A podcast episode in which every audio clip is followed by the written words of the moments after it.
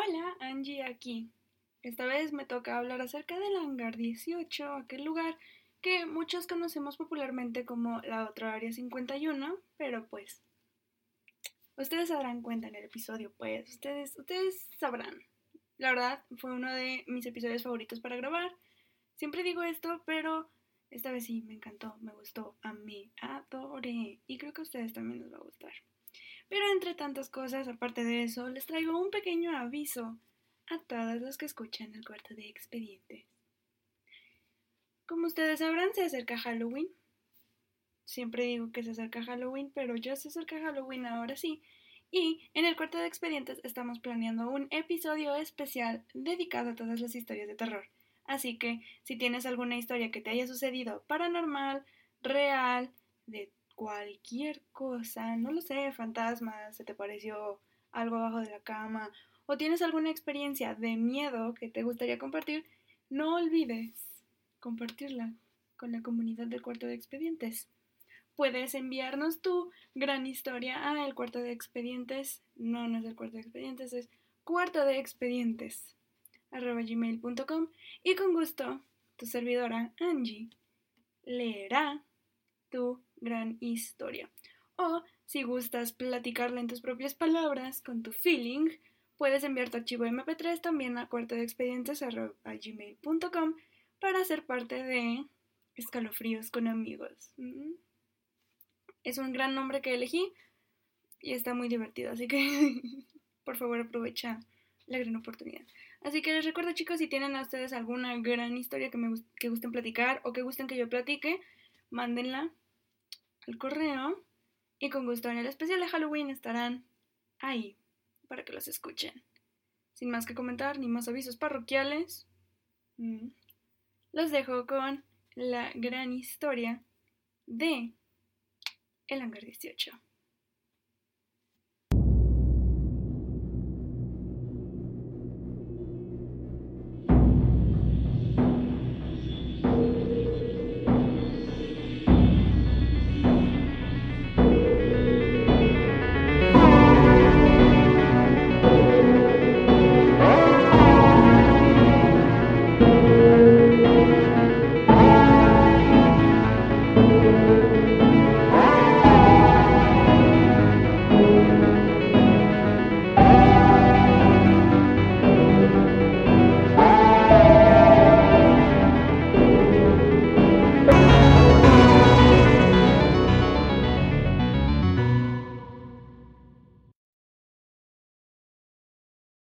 Bienvenidos a un nuevo episodio. Mi nombre es Angie y cada mes elijo un tema del cual cada semana me pongo a platicar acerca de temas que se me hicieron interesantes, ya sea crimen, misterio, fenómenos sobrenaturales o conspiraciones que ahora son parte de mi cuarto de expedientes.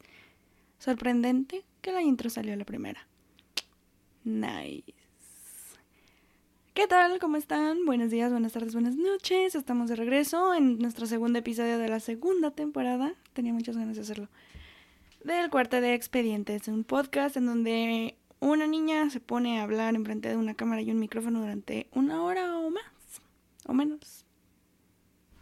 Esa niña soy yo, Angie.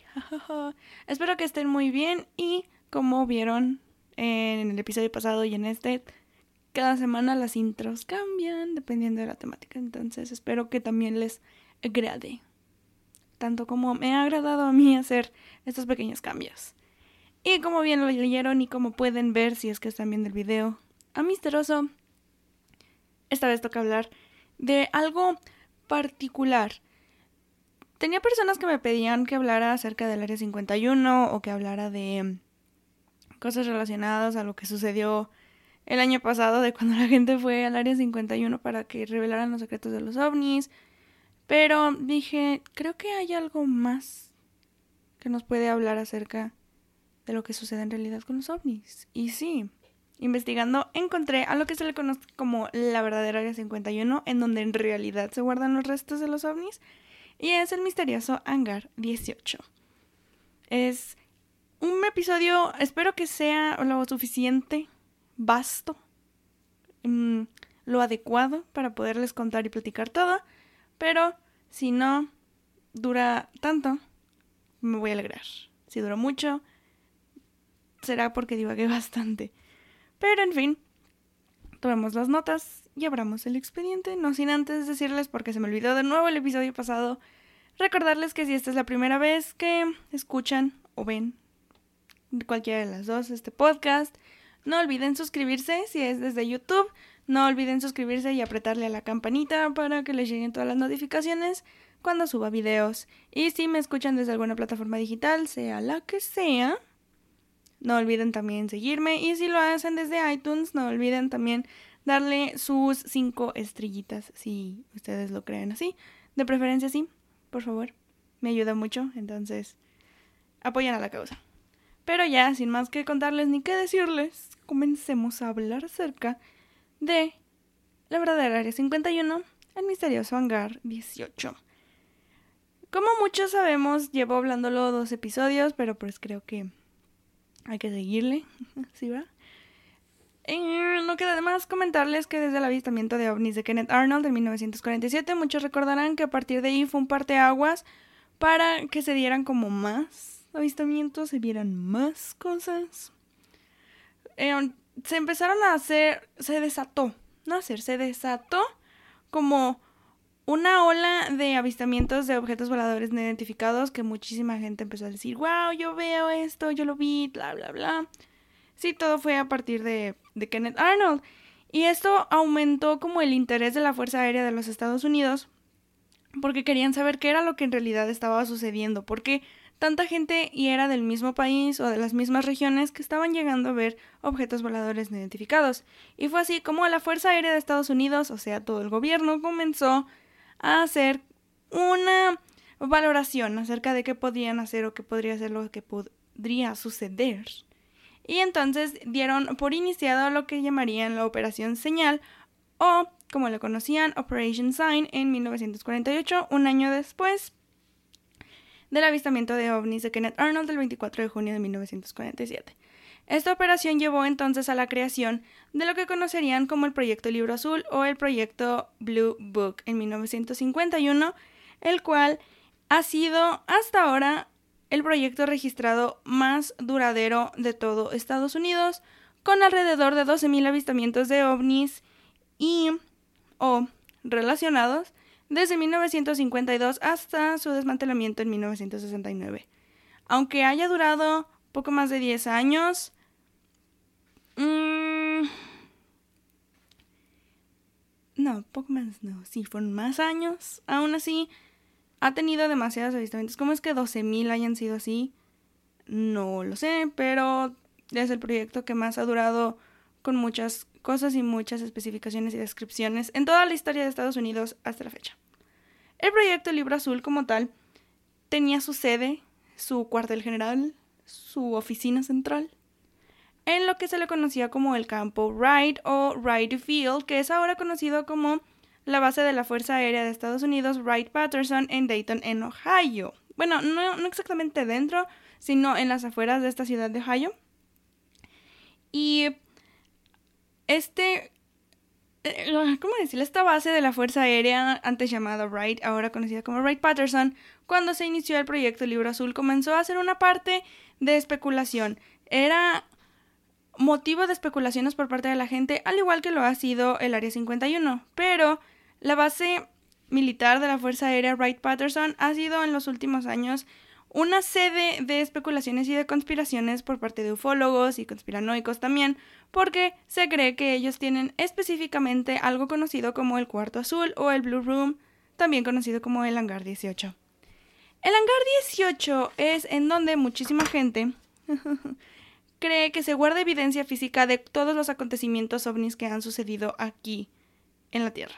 Específicamente Estados Unidos, no creo que en nuestros países, porque no es el mismo gobierno, pero muchos creen que el gobierno de Estados Unidos guarda las evidencias físicas de todos los incidentes ovnis que han sucedido en sus países en este mismo hangar 18.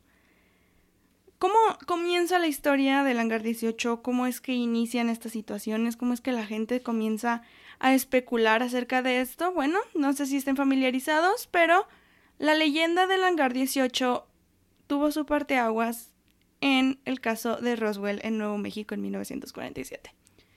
En julio de 1947 se encontraron restos de una nave espacial o de una nave de un objeto que no se reconocía, un objeto volador no identificado, en un campo que medía alrededor de un kilómetro de largo por 200 de ancho. Y al ver todo este tipo de situaciones y que se reportaron, llegaron soldados estadounidenses que trataron o quisieron asegurar el perímetro de este campo y al principio sí se había confirmado que eran. Eh, era un platillo volador o era una nave que no se reconocía, no se sabía qué era. Entonces así fue como lo dejaron, pero tiempo después misteriosamente se logró dictar o se logró decir que era un globo meteorológico, o sea, un aspecto del clima que no tenía nada que ver con alguna nave que no fuera de la Tierra, no, pero nada, esas cosas no suceden porque pues no, ¿verdad? No. Esas, esas mañas no se encuentran. Pero después de ahí, después de que se diera esto de un globo meteorológico, de como quieran que lo quieran llamar, no creo que haya sido un globo meteorológico, los verdaderos restos muchos reconocen las fotos o las famosas fotos del acontecimiento de Roswell. En realidad lo que nosotros vemos no son los verdaderos restos de este incidente o de esta nave, porque se querían asegurar de que no se supiera más o que la gente no llegara a sospechar algo más allá de lo que se pudiera crear. Y fue así cuando estos restos oficiales, no los que aparecen en las fotos, fueron llevados a más de 2.000 kilómetros de distancia de donde se encontraban en Roswell, Nuevo México. A la base aérea Wright Patterson, al hangar 18. Stanton Friedman, un ufólogo que aparece en el documental oficial del hangar 18 de History Channel, confirma que en realidad hay mucha gente que atestigua o que afirma, confirma, hace valer la opinión, por así decirlo, de que en realidad sí era un platillo volador lo que se había estrellado en Roswell y que el gobierno de Estados Unidos había encargado poco a poco de hacer ver que la gente estaba loca y que lo que habían visto no era una nave espacial, sino un globo meteorológico.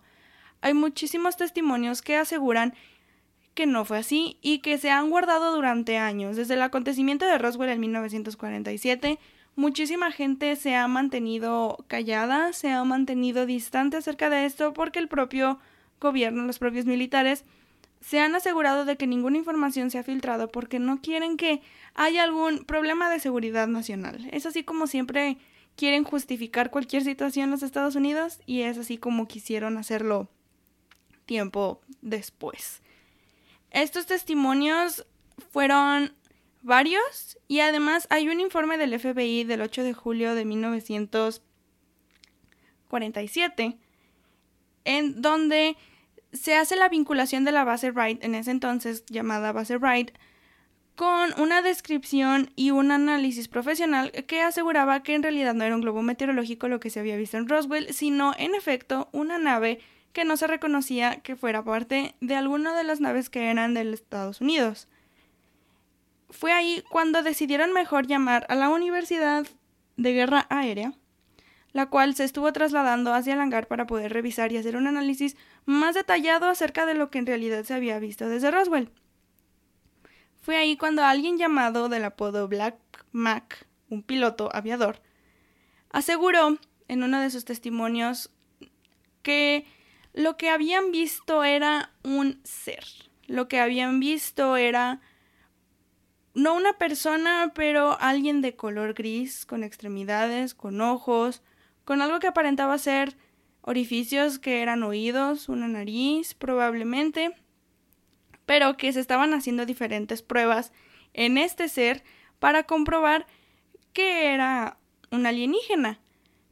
Lo mismo que la gente que ha sufrido o que ha testificado decir que han sido abducidos por objetos voladores no identificados, que aseguran que las, los seres que se encuentran en estas naves hacen algún tipo de examen o análisis en ellos, lo mismo estaban haciendo las personas que se encontraban en la base Wright.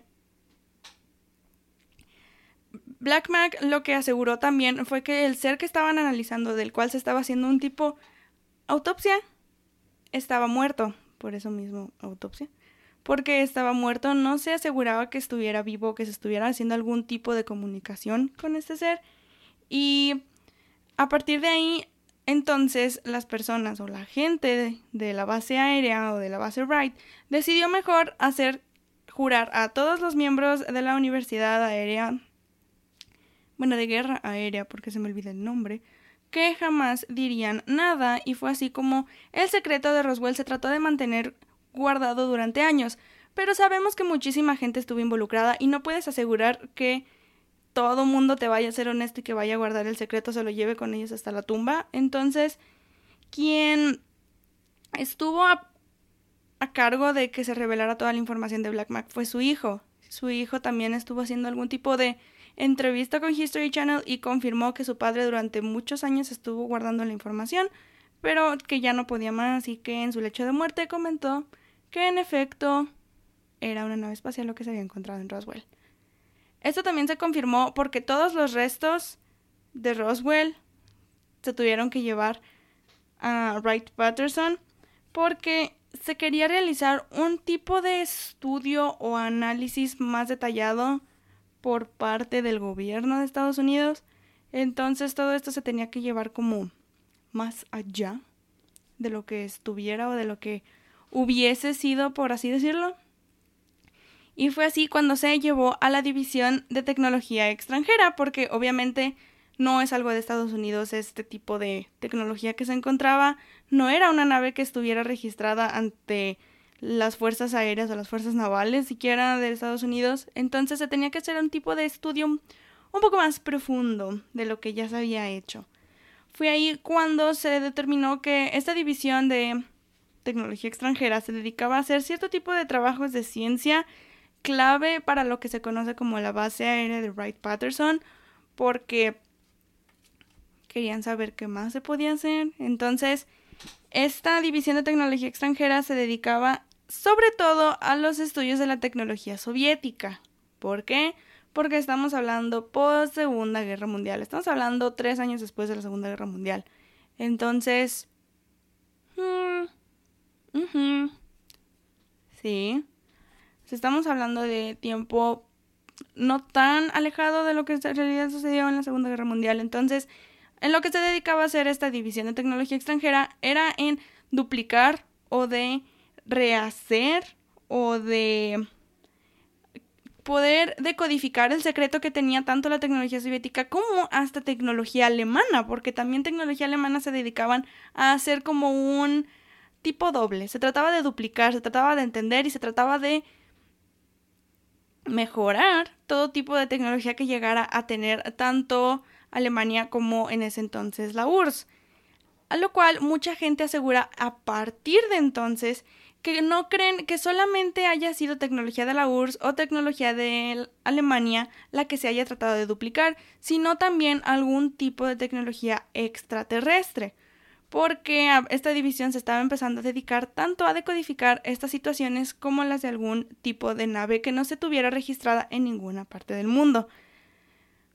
Esto también llevó a muchas especulaciones porque hay veces que se trata de asegurar o se trata de aclarar, por así decirlo, que la gente no tenga miedo a este tipo de circunstancias y por eso se trata de mentir acerca de los orígenes de cualquier tipo de nave que se pueda tener. Pero pues no sé, no se puede al 100% asegurar que la gente no vaya a perder como su sentido de responsabilidad o su sentido de de mantenerse sano porque es algo nuevo. Obviamente el ser humano va a al momento de ver algo nuevo que desconoce, va a tener miedo, va a tener cualquier tipo de reacción que no va a ser muy favorable después de todo esto. Entonces hay que asegurarnos de que todo va a estar bien, no pasa nada, todo chill, todo nice. Y fue como, pues no pasó mucho después de eso, pero, oh, sorpresa. Otro incidente también llevó a que se crea que en realidad en Wright Patterson se guardan los verdaderos restos alienígenas que se han llegado a encontrar. En Aztec, Nuevo México, o también conocido como el otro Roswell porque fue un incidente peculiar, había trabajadores petroleros caminando por el área el 25 de marzo de 1948 cuando de repente se encontraron con un disco de alrededor de 30 metros de diámetro y después todas las especulaciones que se estuvieron haciendo, se llegó a la conclusión de que no, probablemente no fue un incidente, no se estrellaron, no chocaron con la Tierra, sino simplemente fue un aterrizaje. No pasó nada, no hay nada de malo, no hay situaciones de las cuales preocuparse, entonces decidieron que fue así. Y fue como hubo dos testigos, de hecho, que confirmaron estas situaciones que se llamaban Ken Ford Lee y creo que Doug Nolan. Se me olvidaba el apellido, Doug Nolan trataron de salirse de ahí o trataron como de escapar de ese lugar porque no querían como encontrarse con más problemas después de lo que pasó en Roswell. Pero pues el chisme siempre le gana a uno, la curiosidad mató al gato y fue ahí cuando creo que fue Doug Nolan el que se asomó por una ventana en la cual pudo revisar dos cuerpos. El gobierno de Estados Unidos no quería repetir el mismo error que se había hecho con Roswell no querían que la inteligencia llegara como a un otra otro tipo de problema que se pudiera hacer. Entonces fue que actuaron lo más rápido posible porque no querían que hubiera como más eh, problemas a partir de ahí. Y fue cuando camiones de Camp Hale en Colorado decidieron ir a recoger esta nave o ir a revisar y asegurar el perímetro, como le quieran llamar. Todos sabemos que, era lo que iban a hacer ahí pero en realidad le pidieron a los trabajadores petroleros que guardaran este secreto porque era algo de seguridad nacional que no tenía que salir a la luz porque se trataba de hacer como este tipo de aclaraciones o de cuestiones no tan malas que se pudieran hacer a partir de ahí. Y fue claro que en el lugar no se llevaron dos cuerpos, se llevaron alrededor de 14 a 16 cuerpos que obviamente los soldados estaban diciendo que se iban a ir a algún lugar seguro porque pues no iban a revelar, ¿verdad? Pero hubo informes que se estuvieron como compartiendo que confirmaron que de hecho el lugar seguro que tanto decían los soldados a los cuales se iban a llevar era la base aérea en Wright Patterson. Y no nada más fueron los incidentes de Aztec o de Roswell o lo que pasó con Kenneth Arnold lo que lleva a una conspiración acerca del hangar 18? O sea, no crean que nada más fueron estos tres o fueron los que les conté con los hombres de negro. para nada. Hay más. Está el de Paradise Valley en Arizona. Está otro también en Arizona, creo que era en Tucson. Hay otro que, pasó en Texas, otro que pasó en Pensilvania. Y todos, todos estos, o sea, si ustedes se meten como a una... Ya no me pongo una investigación tan profunda, sino simplemente en Wikipedia todos los que ustedes vean como incidentes o algunas algunos avistamientos o algún tipo de que se hayan como estrellado, pues todo termina como en una sola capsulita, o sea, si lo sumas como Roswell, Aztec, Paradise Valley, Texas, Pensilvania, todo termina en un solo común denominador, la base Wright Patterson. Pero no crean que fue como mucho el interés durante, ¿qué fueron? ¿30 años? O sea, se le dejó de dar como ese hype a la base Wright Patterson, o sea, pasó lo de Aztec y dijeron, ah, bueno, está bien, ya no se sabe qué más sucedió. no, déjenme acomodar para decirles. Ah, ah.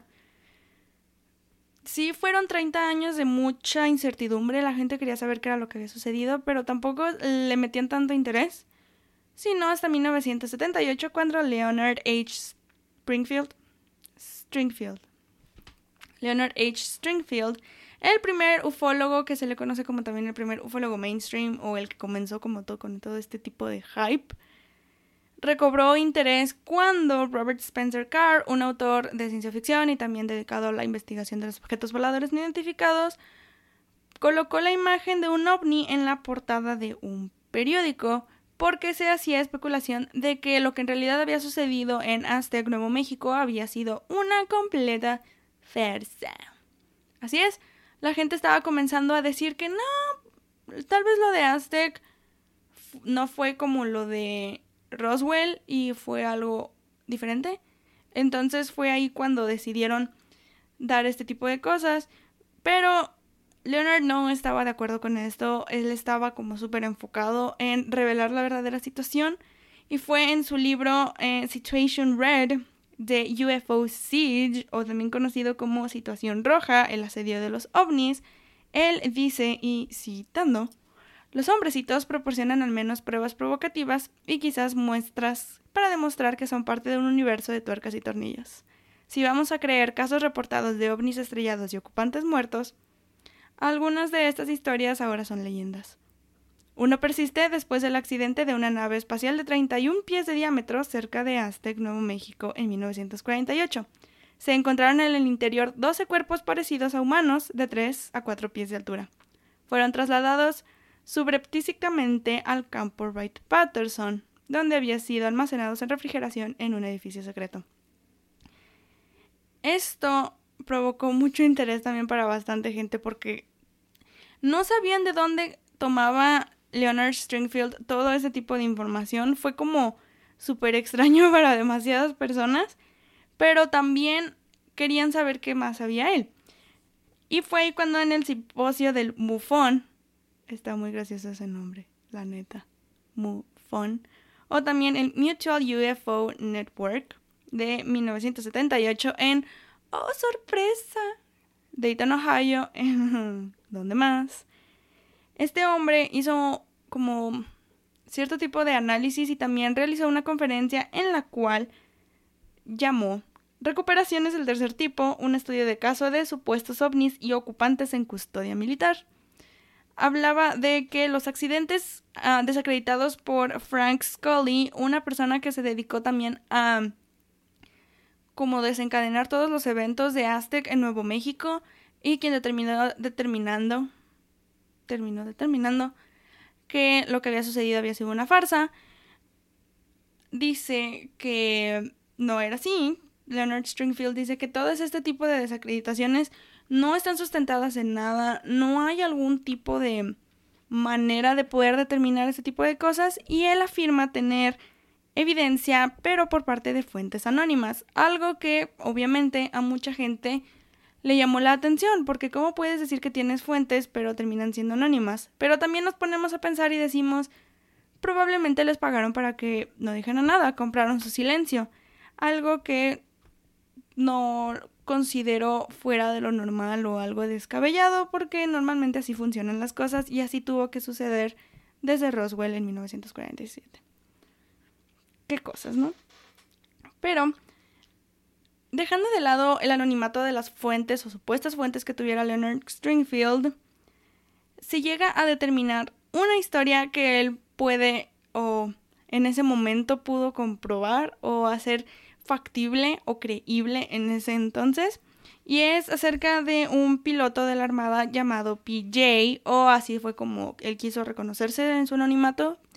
Y él comenta que estaba con unos amigos soldados y estaban caminando por la base aérea Wright Patterson cuando de repente lograron entrar a un hangar de acceso restringido.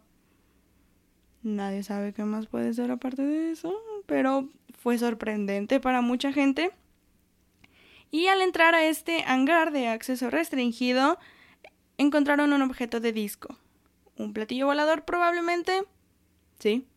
Y fue ahí cuando ellos también empezaron a hacer sus propias conclusiones y pudieron de cierta manera comprobar que en efecto se estaban guardando mucha, muchas evidencias acerca de cuestiones alienígenas en este hangar. Pero no les duró mucho el gusto de poder quedarse más, porque en eso llegaron guardias que estaban como determinando el perímetro también en el hangar 18 y decidieron correrlos y comprar su silencio diciendo que no tenían que decir nada por el bien de su país. Sigo sin entender por qué utilizan el patriotismo para este tipo de cosas, pero sería bueno saberlo. y la historia de PJ no queda como la única o la única manera en la que se pueda determinar que la base aérea Wright Patterson es en donde en realidad se guardan todos los restos alienígenas. Porque pues no, no quedan así las cosas normalmente. Hay más testigos. Y este es el caso de June Crane, quien fue entrevistada por James Clark, un policía de, de Washington. Este hombre trató como de saber qué más sabía June Crane porque ella era una antigua empleada de la base aérea Wright Patterson.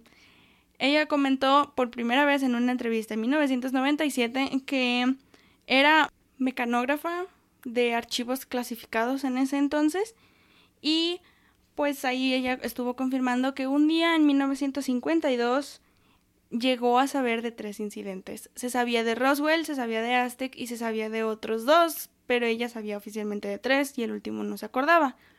Entonces, June Crane lo que comenta es de que sabía de algún hecho o sabía oficialmente que en realidad sí se tenían en refrigeración unos cuerpos alienígenas. Y fue ahí cuando en 1950, antes de enterarse oficialmente de tres accidentes, llegó un teniente con un trozo de metal que le dijo a June que ella tenía que romper ese trozo de metal, así llegó y le dijo, rómpelo, así nomás. Y ella lo trató de hacer, pero este regresaba como a su lugar, algo muy extraño, pero ella lo siguió haciendo y nada, nada lograba hacer. Pero fue entonces cuando decidieron comprar su silencio con 10 mil dólares y también un contrato de confidencialidad en el cual no diría nada. En 1997, June Crane tenía 72 años y entonces, pues ella llegó a confirmar o decir, no me pueden hacer nada, ya estoy vieja, ¿qué me van a hacer? ¿Matarme? ¿Meterme en la cárcel? Da igual, no va a decir nada. Curiosamente en 1998 falleció. Entonces, está medio raro ese aspecto. Pero como el, los testimonios de John Crane y de PJ existen bastantes y Leonard Stringfield se había encargado de que siguiera tanto el legado de esto para comprobar y desmentir a la gente que pues no, no estaban en lo incorrecto y que sí existía algún tipo de base que guardaba todos los restos alienígenas. Pero, aparte de todo esto y de todas las creaciones que se hicieron, y aparte del proyecto Libro Azul, llegó la creación de otro proyecto, algo aún más específico de lo que conocíamos como el proyecto Libro Azul, el proyecto Moon Dust o proyecto Polvo Lunar. ¿Qué hacía este tipo de proyecto. Aparte, obviamente, de cierto tipo de cosas. Ahí les va. Lo que hacía en realidad era investigar incidentes aéreos con naves no estadounidenses. O sea, que fueran de algún como tipo origen desconocido. Este tipo de naves no necesariamente tenían que ser extraterrestres, no hablaban de eso específicamente, pero sí de como algún tipo de nave que no se reconociera, podría ser soviética, alemana. Seguimos hablando de una tensión, estamos hablando casi de Guerra Fría, entonces era algo de lo que se querían prevenir, de algún tipo de tecnología que no reconociera Estados Unidos. Y todo el tipo de incidentes que estuvieran haciéndose, pues los residuos se llevaban a Wright Patterson porque se conoce desde hace mucho tiempo y hasta la fecha se sabe que la base aérea Wright Patterson en realidad es la base con mayor tecnología en todo Estados Unidos. No es el Área 51, o tal vez sí lo es, pero oficialmente se sabe que Wright Patterson es la base con más tecnología que existe. Y entonces había más testigos de que decían que en realidad el proyecto Polvo Lunar era para demostrar que había naves extraterrestres que estaban rondando por todo Estados Unidos. Y fue así cuando un antiguo oficial de la Marina, también un testigo anónimo de Stringfield, comentó que él logró ver dos cuerpos entre 1953 y 1957, o sea, ya 10 años después del acontecimiento de Roswell. Pero lo curioso de estos dos cuerpos era que estaban congelados, o sea que estos en realidad se mantenían en un estado de congelación para poder ser estudiados y poder saber más y poderse determinar como cierto tipo de cosas. Y era algo que la gente no comprendía y fue ahí cuando se creó un tipo de decepción en las fuentes de Stringfield porque no tenían nombres, no se creía que fueran 100% creíbles, algo que se comprende y además estábamos viendo que había situaciones en las que no se podía saber todo como normal. Y era algo que que no se sabía, pero lo que sí se sabe o lo que sí se tiene registro son testimonios generales, obviamente no con nombres, pero son los que describen a estos hombrecitos de entre 3 y 4 pies, que se cree que pues son con cabezas grandes, que tienen brazos largos, que tienen extremidades, que tienen un tipo de membrana entre sus dedos, sin dientes, mm, sin nariz, que probablemente los orificios tienen las orejas, pero esas son como lo más general que se tiene de este tipo de situaciones o este tipo de acontecimientos. Pero hay en específico una persona que logró describir o que logró saber determinar o decodificar la realidad del hangar 18. Y él es Robert Collins, un ex capitán de la Fuerza Aérea que también era analista de eh, la FTD, por sus siglas en inglés, o la División de Tecnología Extranjera. Y es ahí cuando él comentó que lo que más hacía Wright Patterson en ese entonces, en los 50, era trabajar en tecnología soviética. Muchos creían que lo que en realidad había era tecnología de la URSS y se quería decodificar, se quería hacer como un doble, se querían hacer mejores muestras que se pudieran determinar, por así decirlo, de Estados Unidos. Y lo que estaban diciendo era que en realidad Wright Patterson en ese entonces estaba exento de hacer cualquier tipo de revelación. Y es curioso porque en, el, en los transcritos ya desclasificados del proyecto polvo lunar, se determina que en realidad en ningún momento se estaba haciendo algún estudio de la tecnología soviética, sino que se estaban haciendo específicamente, de acuerdo al director de ese entonces de la CIA, un estudio de alienígenas. Todo lo desclasificado, como siempre, se los voy a dejar en la página web para que juzguen por ustedes mismos qué es lo que en realidad dicen estos. Creo que son alrededor de seis o siete eh, documentos que se desclasificaron para que los lean, les den una checada y ustedes vean.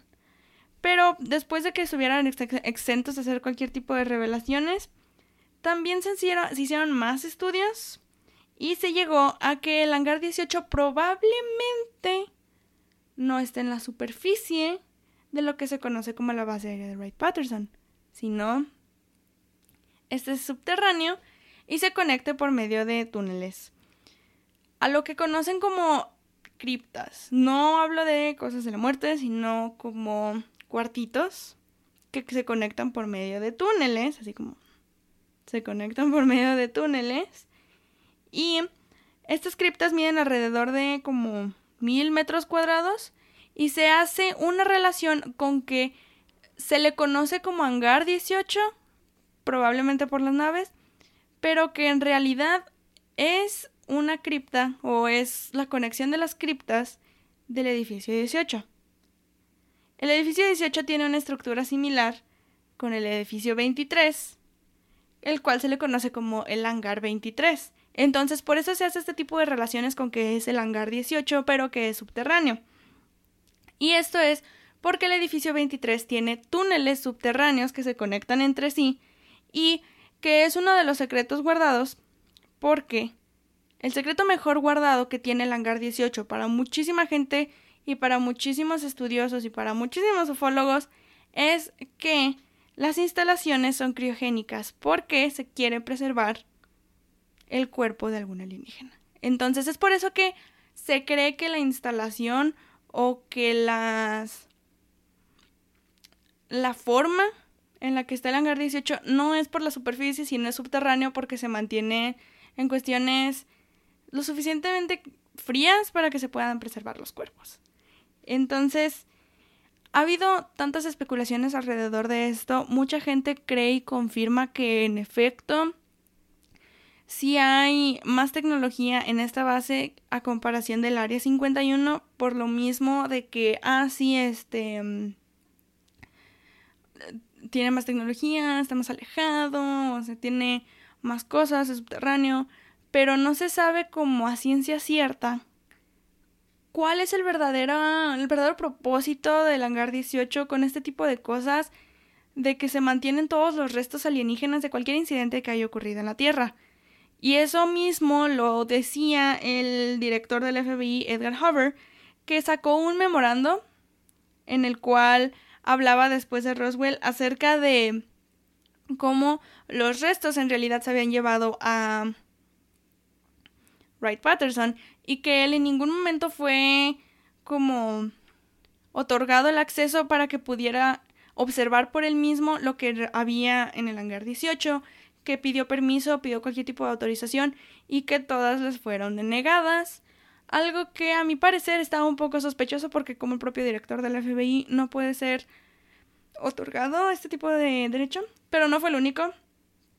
También fue Barry Goldwater o también conocido como el candidato republicano a la presidencia en 1964, que en ese entonces era senador de Arizona, y él siempre tuvo un interés hacia los alienígenas, hacia los ovnis, o sea, él decía que tenían súper interés por eso, y durante mucho tiempo confirmó sus ganas hacia esto, y muchos creen, o sea, no creen, pero es una conspiración muy loca que perdió su candidatura o perdió la presidencia con Lyndon Johnson por esto, pero es súper poco probable, o sea, no, no consideran que se haya sido por eso.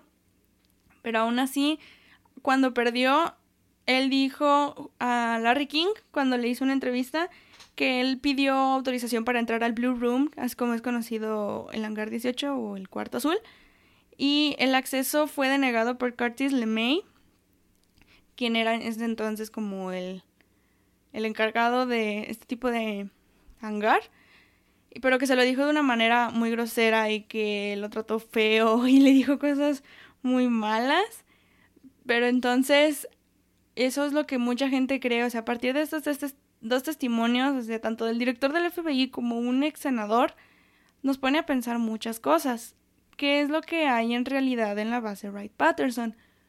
Pero aún así pasaron años y años acerca de estas conspiraciones hasta el verano de 1980, cuando se encontró una nave o un objeto volador no identificado y fueron dos policías los que fueron testigos de esto, los cuales eh, creyeron que era un avión Harriet, que era la, fuerza de un jet junto a la velocidad de un helicóptero, lo que estaba sobrevolando la base aérea Wright Patterson.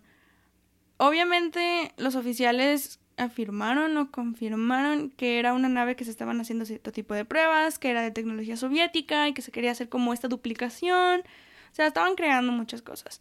Pero la mayoría de las personas cree que no es cierto nada de esto y que era un objeto volador no identificado que estaba sobrevolando para hacerse, no sé, pruebas, cualquier tipo de cosas, porque de nuevo Guerra Fría, esta, estas situaciones, entonces querían llevar la ventaja sobre los soviéticos, algo que ha sido un gran problema durante tantos, tantos, tantos, tantos, tantos años. Entonces, muchas personas siguen creyendo que la base aérea Wright Patterson tiene muchas cosas escondidas yo no puedo confirmar ni negar nada, pero sí está un poco sospechoso todo lo que investigué. Ah, cuando estaba buscando no encontré tanta información, pero ahora que se las platico pueden darse cuenta por ustedes mismos qué es lo que hay y lo que no hay. Últimamente, en, creo que fue en marzo, entre marzo y abril se hicieron como anuncios de que se trataba de desmentir y se trataba de confirmar todo tipo de objetos voladores no identificados y todo ese tipo de cosas. Pero de nuevo, seríamos muy egoístas el pensar que somos los únicos seres en este planeta o en este universo. En el planeta, no, pero en el universo. O es muy egoísta de nuestra parte decir somos los únicos seres vivos que habitan este universo o la galaxia. O sea, hay muchos más, muchas galaxias más. No podemos ser los únicos. O sea, es evidente que no podemos ser los únicos. Y así como muchos nos quejamos cuando dicen es que los alienígenas vienen a hacer pruebas a nosotros, véanos a nosotros, todo lo que les hacemos, los congelan. Pongámonos a pensar un poco en eso también. Pero muchos creen que se dividieron como las situaciones o las cosas entre el Área 51 y la base aérea Wright Patterson y esto no es por ningún tipo de cosa, sino porque el área 51 está más excluida, está más alejada, es en el desierto, en medio de la nada, en Nevada. Y Dayton, Ohio está cerca de una de las ciudades, o sea, Dayton, Ohio es una ciudad grande, es una ciudad con población considerable y el que la base aérea esté afuera